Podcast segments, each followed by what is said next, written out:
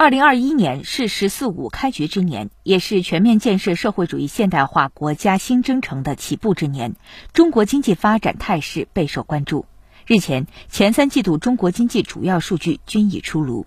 国家统计局新闻发言人、国民经济综合统计司司长傅林辉说：“初步核算，前三季度国内生产总值八十二万三千一百三十一亿元，按可比价格计算，同比增长百分之九点八。”两年平均增长百分之五点二，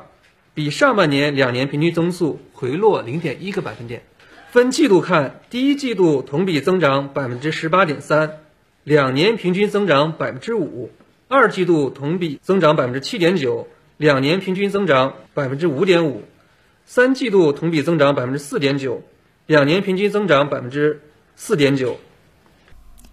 百分之九点八的前三季度增幅，远高于年初制定的百分之六以上的年度增长目标，也高于全球平均增速和主要经济体增速，可谓来之不易，殊为难得。应该说，中国经济依然保持着自去年下半年开始的持续恢复态势，但相比今年一季度百分之十八点三、二季度百分之七点九的经济增速，三季度增速破五却颇受关注，甚至引发一些担忧声音。季度增速放缓原因何在？基数效应是一大因素，负百分之六点八、百分之三点二、百分之四点九、百分之六点五，中国经济在去年四个季度画出的这条上扬线，预示着今年中国经济走势必然会前高后低，且坡度比较陡峭。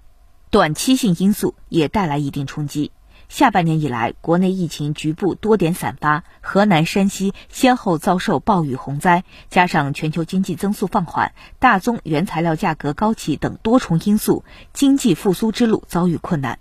在调控工具充沛的情况下，经济增速再快一点，非不能也。面对经济下行挑战，中央保持战略定力，坚决不搞大水漫灌，采取持续推进绿色低碳发展、减少对房地产和债务依赖等举措，释放出不走粗放增长老路、坚定迈向高质量发展的政策信号。摩根资产管理全球市场策略师朱超平说：“由于今年前三个季度的增速已经达到百分之九点八，全年百分之六的增长目标仍然有望轻松实现。”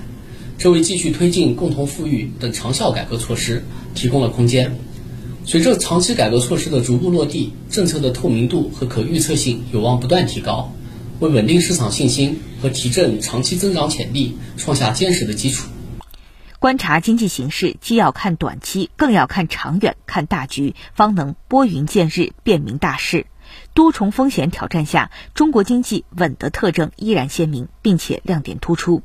经济增长、就业、物价、国际收支四大宏观经济指标显示，中国经济基础大盘依然稳固。前三季度经济仍在合理区间运行，中国城镇新增就业一千零四十五万人，完成全年目标的百分之九十五。全国居民消费价格同比上涨百分之零点六，物价总水平低位平稳。进出口和利用外资依然保持高位增长，外汇储备已连续五个月保持在三点二万亿美元以上。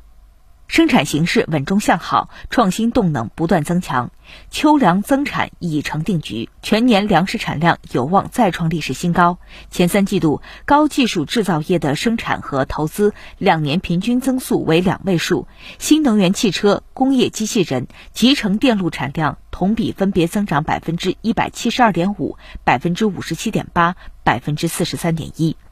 企业利润稳步增长，经济效益不断提升。前八个月，规模以上工业企业利润同比增长百分之四十九点五，比二零一九年同期增长百分之四十二点九。前三季度财政收入恢复性增长态势总体平稳，扣除价格因素影响，全国居民人均可支配收入实际增长百分之九点七，与 GDP 增长基本同步。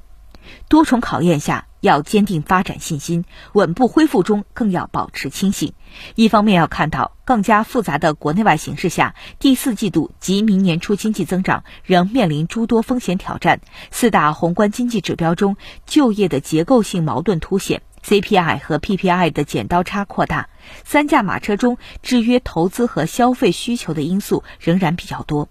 另一方面，更要坚定信心。尽管中国经济面临较为复杂的阶段性、结构性和周期性问题，但我们有办法、有能力稳住持续恢复态势，保持战略定力，不断增强经济内生动力。压力面前，信心比黄金更珍贵。中国是具有强劲韧性的超大型经济体。这种韧性来自近一点五亿市场主体的竞争力，来自经济体系的完整性，来自超大规模的国内市场和亿万人民通过艰苦奋斗实现美好生活的不懈追求。目前，国际机构普遍预测，中国经济今年仍能实现百分之八左右的经济增长。综合新华社记者报道。